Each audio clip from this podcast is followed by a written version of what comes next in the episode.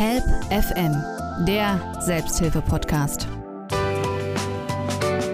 Herzlich willkommen, da sind wir wieder mit Help FM, dem Selbsthilfe-Podcast. Am Mikrofon begrüßt Sie Oliver Geldener und in dieser Folge, da beschäftigen wir uns mit sozialen Phobien, also sozialen Ängsten. Die können vielfältig und vielschichtig sein, haben aber in der Regel damit zu tun, dass der oder diejenige Betroffene sich zum Beispiel nicht traut, fremde, nicht vertraute Personen anzusprechen und sei es auch nur nach dem Weg zu fragen oder zum Beispiel der Uhrzeit. Wir wollen jetzt mit einem Betroffenen sprechen, der aber seit zwei Jahrzehnten mittlerweile schon in der Selbsthilfe aktiv ist, also das Problem auch wirklich angeht und auch anderen hilft, das zu schaffen. Ich begrüße ganz herzlich hier bei uns in der Sendung Julian. Hallo. Schön, dass du bei uns bist. Wie war denn bislang so dein Tag? Hattest du einen schönen 2. Juni? Ja, das geht. Und ja, das ist auch schon eine, eine passende äh, Reaktion äh, für mich, dass ich gleich überlegt habe, so, äh, was war denn da überhaupt, wie viel Gutes, wie viel Schlechtes. Die meisten Leute sagen ja einfach gut und denken sich, ist mir egal oder sowas. Ja, ein bisschen ehrlicher sein und dann kann ich nicht mehr einfach gut sagen und das überfordert dann die anderen Leute. Ich wollte auch ein bisschen deshalb schon mal reinhorchen, denn darum geht es ja, dass man auch authentisch ist mit sich selber ne? und mit seinen Gefühlen und dann eben auch mal sagen kann, und das, das trauen sich viele nicht, nee, mir geht's nicht gut. Weil wie du schon sagst, man, man lügt eigentlich, indem man sagt, oh, ist gut, es ist gut. Es ist ja bei den wenigsten immer alles gut. Julian, ihr habt ja einen Verein gegründet, 2004 sogar, den ersten Verein dieser Art zu dieser Problematik und soziale Phobien oder SP betrifft ja mehr Menschen, als man so denkt. Und vor allen Dingen auch viele geben das ja nicht zu, natürlich, dass es so ist und isolieren sich dann lieber. Du bist aber seit 2002 schon in die Selbsthilfe gegangen und 2004 habt ihr dann einen Verein gegründet. Das war der erste dieser Art in Braunschweig. Wie kam es denn dazu? Schüchternheit und soziale Phobien heißt ihr.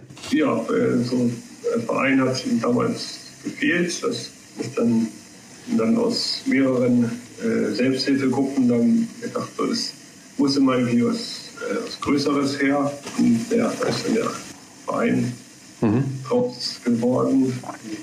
Dann eben auch noch weiteren solchen Gruppen Unterstützung zu geben oder auch wie ein, ein zentraler Ansprechpartner über Institutionen. Habt ihr auch so festgestellt, dass eben einfach die Gemeinschaft so wichtig ist? Also dieses soziale Miteinander, um auch ein bisschen diese Problematik der sozialen Ängste anzugehen? Naja, dass äh, Gemeinschaft für die normalen Leute, die sich eine Gemeinschaft suchen, finden das dann halt in den, den Gruppen vor Ort. Mhm. Also der Verein unterstützt die dann oder sich Krisenberatung. So. Und ja, so dieses Selbsthilfe, sich auch gegenseitig äh, stützen, das ist auch ganz wichtig. Mhm. Wie ist es denn bei dir gewesen? Seit wann weißt du, dass du unter sozialen Phobien leidest? Naja, gut, das kann man lange berichten über die verschiedenen Gründe, Gründe wie man in sowas reinrutschen kann. Manche haben eben spät Trauma, plötzlich Scheidung oder durch Arbeitsplatzverlust oder so. Und ja, bei mir, ja, ich war schon immer irgendwie anders. Gemerkt, da ist immer so eine kulturelle Barriere gegenüber anderen. Schon als Kind war das so?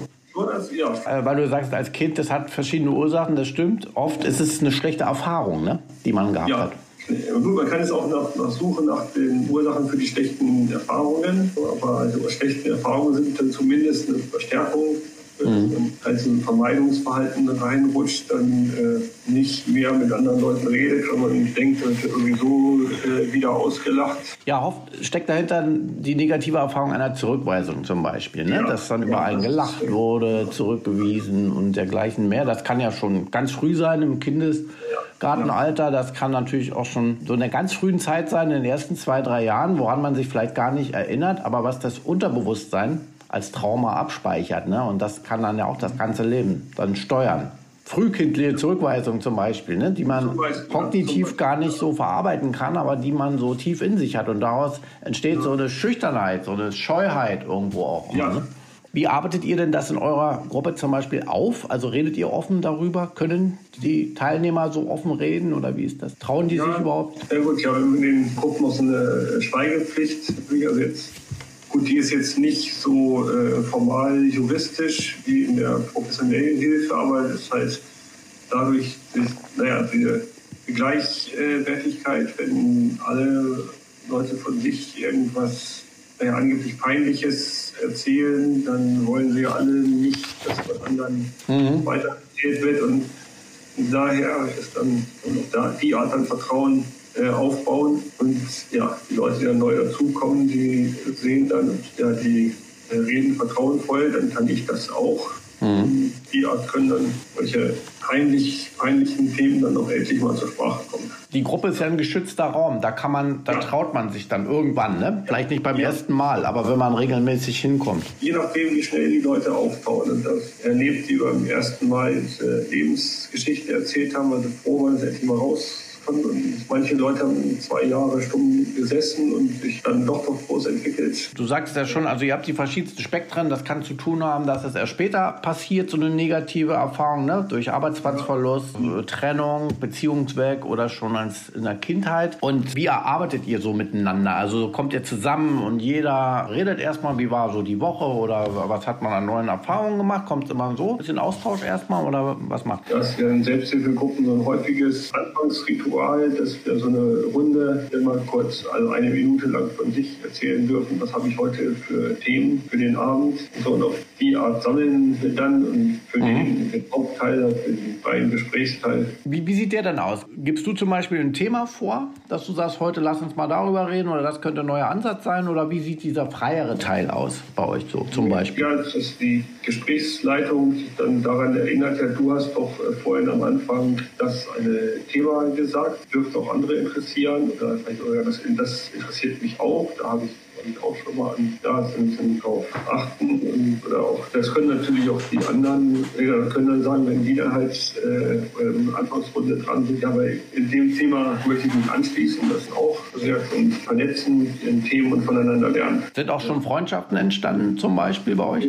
Ja, das mhm. ist ja auch Thema, wenn man sich mehr vertrauen kann, dann, dann auch, wenn auch, dann auch leichter äh, Freundschaften schließen, weil halt nicht mehr so dieses äh, Gefühl, ich muss was verheimlichen dahinter steckt, eine Barriere ist zu, zu anderen Leuten. Na, auch positive Erfahrungen. Ne? Es ist ja zum Beispiel wichtig, dass man merkt, ich werde nicht zurückgewiesen, wenn ja. ich jemanden frage, ob er mit mir morgen mal Lust hat, eine Fahrradtour zu machen oder so, ne? was sich ja viele nicht trauen oder so, sondern merkt, nee, der ist freundlich, der sagt, ja. nee, morgen kann ich nicht, aber übermorgen oder so. Ne? Und so, so lernt man dann ja ein bisschen diesen Umgang wieder. Also es ist ja wichtig, dass ihr euch ja. positiv zum Beispiel gegenübertretet, euch bestärkt. Das kommt dabei raus. Das ist ja ein Teil auch schon ne, von Therapie.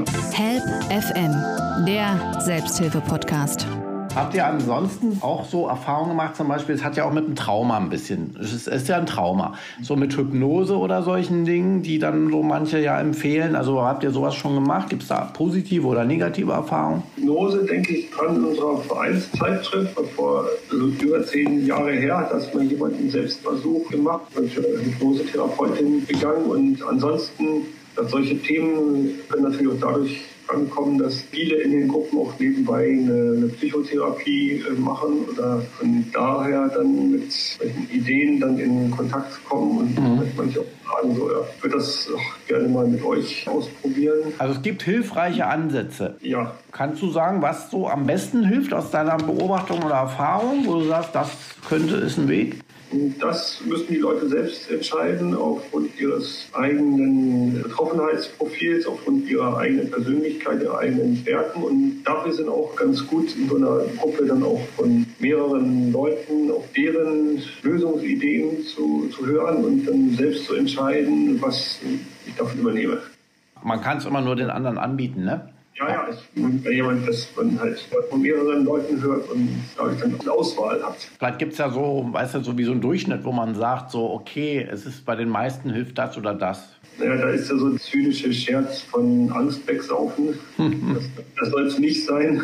Ist das auch ein Thema bei euch, dass man sich natürlich ein bisschen betäubt mit verschiedensten Drogen oder so? Manche, aber also die Leute, die halt ein Suchtproblem haben, die gehen dann lieber in eine, eine Suchtgruppe.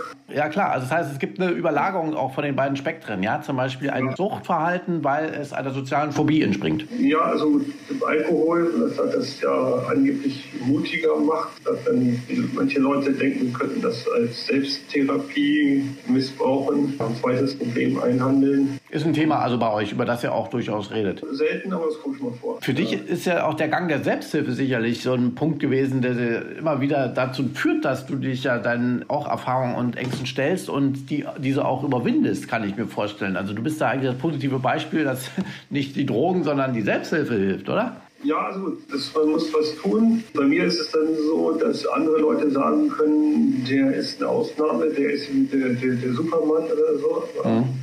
Das will ich eigentlich nicht, aber andererseits kann ich Engagement als was ich Vereinsvorsitzender oder so, oder wenn ich jetzt hier, hier mhm. Gebe, das nee, will ich ja nicht darauf verzichten, um dann äh, für andere als durchschnittlicher zu werden. Das ist ja, ja wichtig, ja, muss ja einer machen, aber ich denke, man hat ja mal ein Motiv, wenn man sich so engagiert, ne, ehrenamtlich in seiner ja. Freizeit und bei dir ist es sicherlich auch gewesen, wie so ein Leidensdruck, dass du sagst, ich will ja auch was machen und zugleich auch anderen helfen. Und insofern ist das ja dein Weg. Und du machst ja, auch viel mit den anderen. Zum Beispiel seid ihr sehr in der Öffentlichkeit. Du hast schon angesprochen, ihr habt also eine Vereinszeitung, ja? Also wie, erzähl mal, wie kommuniziert ihr denn nach außen? Naja, wir haben auf unserer Webseite www.schüchtern.org. Da ist eine Vereinszeitschrift, die ist eigentlich mehr für die, die Leute in den in Gruppen, aber mhm. auch für Trockene, aber die, für alle Interessierte können das bestellen, kostenlos oder auch runterladen auf unserer Webseite. Alle zwei Monate. Alle zwei Monate erscheint das? Ja. Was, ja. sind, was sind so die Themen? Was, was bearbeitet ihr immer so?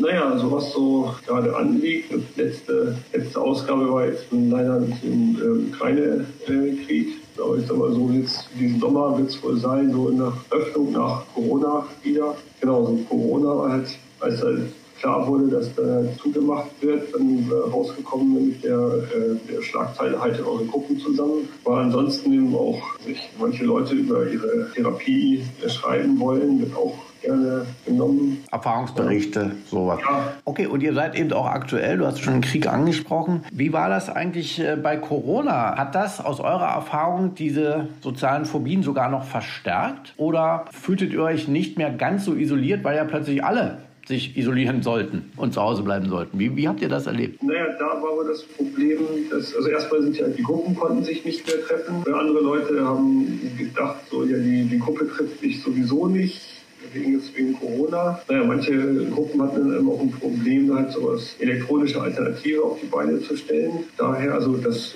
war schon ein Thema, wo wir groß auf reagieren mussten. Aber andererseits, genau, das war am Anfang von der Krise, hat auch mal einen Leitartikel auf Seite 1 von der FAZ, der auch, kann die Gesellschaft von den Einsamen lernen. Mhm. Na, wie war denn das? Fühltet ihr euch bestärkt oder hat euch das sogar negativ noch runtergezogen? War das so ein Triggerfaktor eher ins Negative? Wie habt ihr das oder wie hast du das erlebt, diese ganzen Maßnahmen? Naja, also die Frage, naja, wie lange dauert das noch? Und war ja, also genau, diese Ungewissheit, was auch ein Angstfaktor mhm. und da hält ist natürlich wichtig, so der, der eigene Durchhaltewillen. Nein, bei mir war er halt da. Wie habt ihr Kontakt gehalten in der Gruppe? Also hast du dann, habt ihr Zoom-Calls gemacht oder was habt ihr gemacht? Na, je nachdem, welche Gruppe dann, also was, was für Leute da waren, wie die halt technischen Kenntnisse dann äh, waren. Also das Manche äh, Gruppen haben halt äh, eine Online-Konferenz gemacht, andere sich Telefonkonferenz oder manche haben sich dann auch Mails geschrieben. Aber Kontakt ja. habt ihr gehalten über Internet quasi dann, ne? Ja, das gibt ja auch Chatgruppen ja. zum Beispiel, ne? Messenger-Dienste, sowas. Ja, wichtig war dann, dass ein Kontakt ist, dass die Leute merken, so sind, sind nicht vergessen, auch wenn sie zu Hause sitzen müssen. Mhm. Mhm. Ja. Ja, da hat man ja verschiedene technische Methoden. Und jetzt waren aber ja alle in dieser Isolation ein Stück weit. Ja, habt ihr euch dadurch in eurer Rolle bestärkt? Hat es das Selbstbewusstsein befördert oder eher nicht so? Durch die ganzen Einschränkungen und die Angst, wie lange, wie gefährlich, äh, wie kompetent ist die Politik, also mhm. das war das für eher ein Selbstbewusstseinsdämpfer.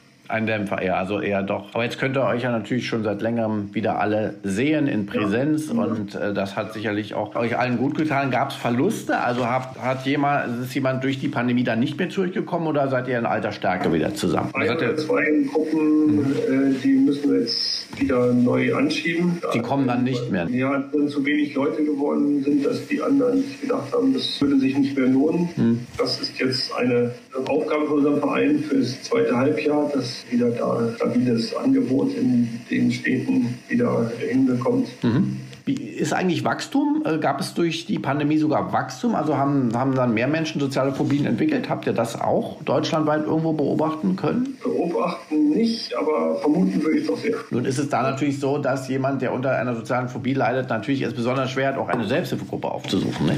Also ich denke, oh, es gibt eine ja, große... Ja, ja, das ist das Problem, wo wir leider nicht helfen können. Wir können ja nicht in jedes stille Kämmerlein sitzen und sich für uns interessiert oder mhm. Womöglich schon seit ein, zwei Jahren unser Flugblatt auf dem Schreibtisch liegen habe. Jede Woche denkt so, jetzt kommt mhm. aber wirklich.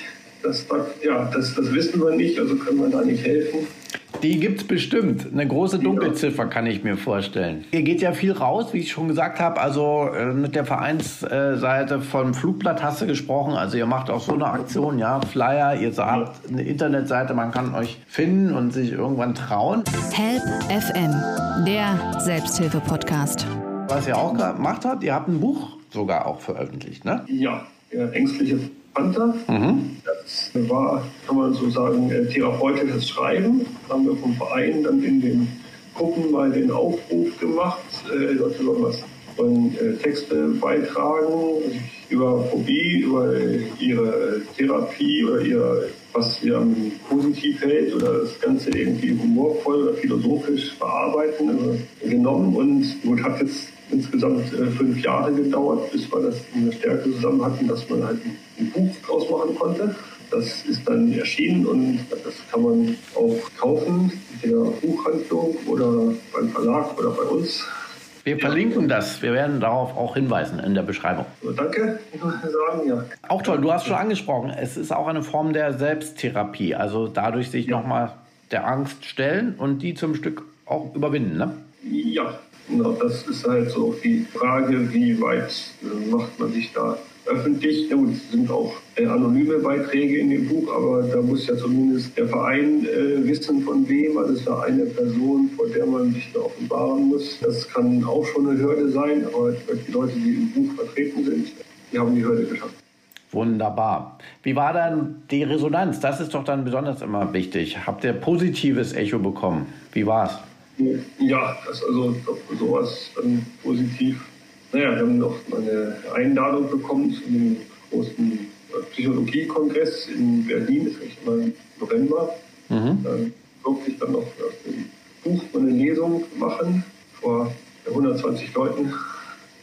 Das war eine Herausforderung, oder? Ja, das ist auch ja, so für viele eine Herausforderung und ja, ich habe es äh, geschafft. Ich hatte das auch der, der Weg dahin, den habe ich mir auch erarbeitet als Vereinsvorsitzender. Da kann ich mal sagen, es lohnt sich, für sich was zu tun, auch trotz Ängsten, ja. auch wegen Ängsten ja, oder mit den Ängsten. Auf alle Fälle, da bist du doch das beste Beispiel. Es ist doch wie jemand, der Fahrstuhlangst hat und ist, äh, weiß ich nicht, den Fernsehturm hochgefahren mit dem Fahrstuhl, oder? Also schon. Ja, das ist eine typische Konfrontationstherapie. Grauen und da genau, da ist dann auch der Adrenalinschub vorher so heftig. Gefahr ist, das abzubrechen. Aber ich, also wer sowas durchgestanden hat, das ist also erstmal ganz großen Respekt, aber also die Leute, wenn da halt die, die Euphorie hinterher kommt, das geschafft, das ist schon Belohnung genug. Ja, ja. Wirklich nochmal Konfrontation und für dich also dann auch nochmal ein positives Erlebnis. Wie gesagt, du siehst dich da auch in der Verpflichtung als Vereinsvorsitzender. Das ist ja auch ganz gut, dass du da dann dich selber diesen Situationen stellst und auch vorangehst ja. und zeigst den ja, anderen, ja. kommt, macht es mir nach. Habt ihr noch irgendwas geplant in nächster Zeit, vielleicht an, an solchen Aktionen oder Veröffentlichungen oder sonstigen Dingen? Vielleicht auch mal öffentlich noch mal eine Lesung machen mit mehreren, sowas? Also es war geplant in äh, Wolfsburg eine Lesung aus dem Buch, die ist äh, ausgefallen wegen Corona. Eine mhm. andere mhm. angesetzt. Muss man sehen, wenn das jetzt wieder öffnet, dass das immer nachgeholt äh, wird, dann mhm. Kooperation mit einer Psycho-Initiative vor Ort. Ja, das sollte mal also das geht ja momentan, ne? Jetzt ja. könnt ihr das ja machen wieder. Ja, also dann da mal anfragen mhm. ja. Darf ich zum Schluss noch fragen, wie das bei dir ist? Also wie weit schrecken dich soziale Phobien eigentlich ein in deinem jetzigen Alltagsleben? Naja, eben durch, diesen, äh, durch dieses lange Leben, durch eine anderen äh, Persönlichkeit, das glaube ich andere, andere Gedanken, andere Gefühle und das ja, so eine kulturelle Barriere gegenüber äh, vielen anderen Leuten, wo ich mir überlegen muss, äh, wie viel darf ich von mir an dürfen, darf ich eigentlich alles zugeben, aber wie groß ist das Risiko, wenn ich was zugebe? Wie viel Verständnis haben die dafür? Brauche ich da vielleicht etwas äh, Sonderschonung? Sind die anderen dazu bereit? Dann, und andererseits auch, wie weit äh, zeige ich dann auch, was ich äh, stattdessen so an alternativen Erfolgen geschafft habe. Das, kann ich das dann für mich einsetzen? Ja, das ist eine große Frage. Also das ist immer noch da. Die Gedanken sind immer dabei, bevor du ja, auf andere zugehst. Immer. Ja, ja. Und du, diese auch, man sagt ja so, so eine grobe Faustregel, man braucht so lange ähm, aus dem Problem raus, wie man Zeit hatte reinzurutschen. Ja, und weißt du, wie du, wie du da reingerutscht bist? Willst du darüber reden? Das, äh, ja, das ist irgendwas äh, Frühkindliches. Mhm. Ich habe auch irgendwie, sagt man das so, von der tiefsten Persönlichkeit, dass ich da irgendwie anders bin. Und naja, klar, das, das ist eine Zielscheibe für dieses Schulmobbing oder sowas. Auch nicht unbedingt so, wie die, Eltern haben wollen. Spielt es damit rein, weil du es gerade angesprochen hast, Schwulenmobbing? Auch, ja. auch. Also verschiedene Dinge. Ja. Das ist ja auch eine von diesen Traumaerfahrungen, wo mhm. man im ersten Moment keine andere Lösung äh, sieht, als sich da verkehrt zu halten. Ja, also es sind ja verschiedene Spektren, warum man anders ist, aber es war eigentlich noch nie so leicht wie jetzt, anders zu sein, muss man aber auch sagen, oder? Die Zeit jetzt ist günstig. Jetzt, ja gut, so auch schon ein bisschen älter. Ja, aber jetzt ist es zum Beispiel nicht, also zu einer Homosexualität oder welchen Sexualität auch immer zu stehen, ist ja momentan, also so eine freie oder liberale Zeit hat man ja noch nie in Deutschland, nicht? Also heutzutage ist das ja völlig fast schon normal, sage ich jetzt mal. Auch andere Thematiken, da ist das Anderssein eigentlich jetzt nicht mehr so. Das müsste euch ja begünstigen, sagen wir mal, das gesellschaftliche Klima. Ja, das den Taktverein dann auch als Teil einer gesellschaftlichen Emanzipation. Genau. Also wie gesagt, ein Klima, sagen wir so, wird geschaffen aus verschiedenen Gründen, das aber jetzt für euch auch günstig ist. Ne? Und jetzt nochmal so eine Möglichkeit sein könnte, zu sagen, ja. das nutzen wir für uns. Wir müssen was dafür tun, dass es auch für uns günstig ist. Genau, natürlich. Ja. Und dafür Lobbyarbeit. Und das macht ihr ja in eurem Verein. Ja auch wie gesagt mit euren Veröffentlichungen. Und ich finde es ganz toll, Julian, dass du dich auch hier uns gestellt hast, diesem Interview, dass ihr da auch rausgeht und immer wieder neue Wege sucht, eben auf die Problematik aufmerksam zu machen. Wer zum Beispiel jetzt wirklich Hilfe sucht, der findet ja über eure Webseite dann eigentlich Möglichkeiten, auch vor Ort. Ne? In Deutschland, ja. ihr seid ja da ganz gut vernetzt. Und wie gesagt, wenn es etwas noch nicht gibt, dann kann man ja eine Selbsthilfegruppe zum Beispiel auch gründen, ne? mit anderen, die man findet und geht in die jeweiligen Selbsthilfezentren oder wie auch immer und ja. legt einfach los. Wichtig ist ja, etwas zu machen und nicht ja. einfach nur isoliert zu Hause zu sitzen. Da würden wir das auch im Rahmen unserer Möglichkeit unterstützen. Ja. Gründungsflugblätter verschicken wir. Also mit Rat, ne? Mit, mit Rat ja, und Tat Krisen, und ja. ja. Problembezogene Krisenberatung.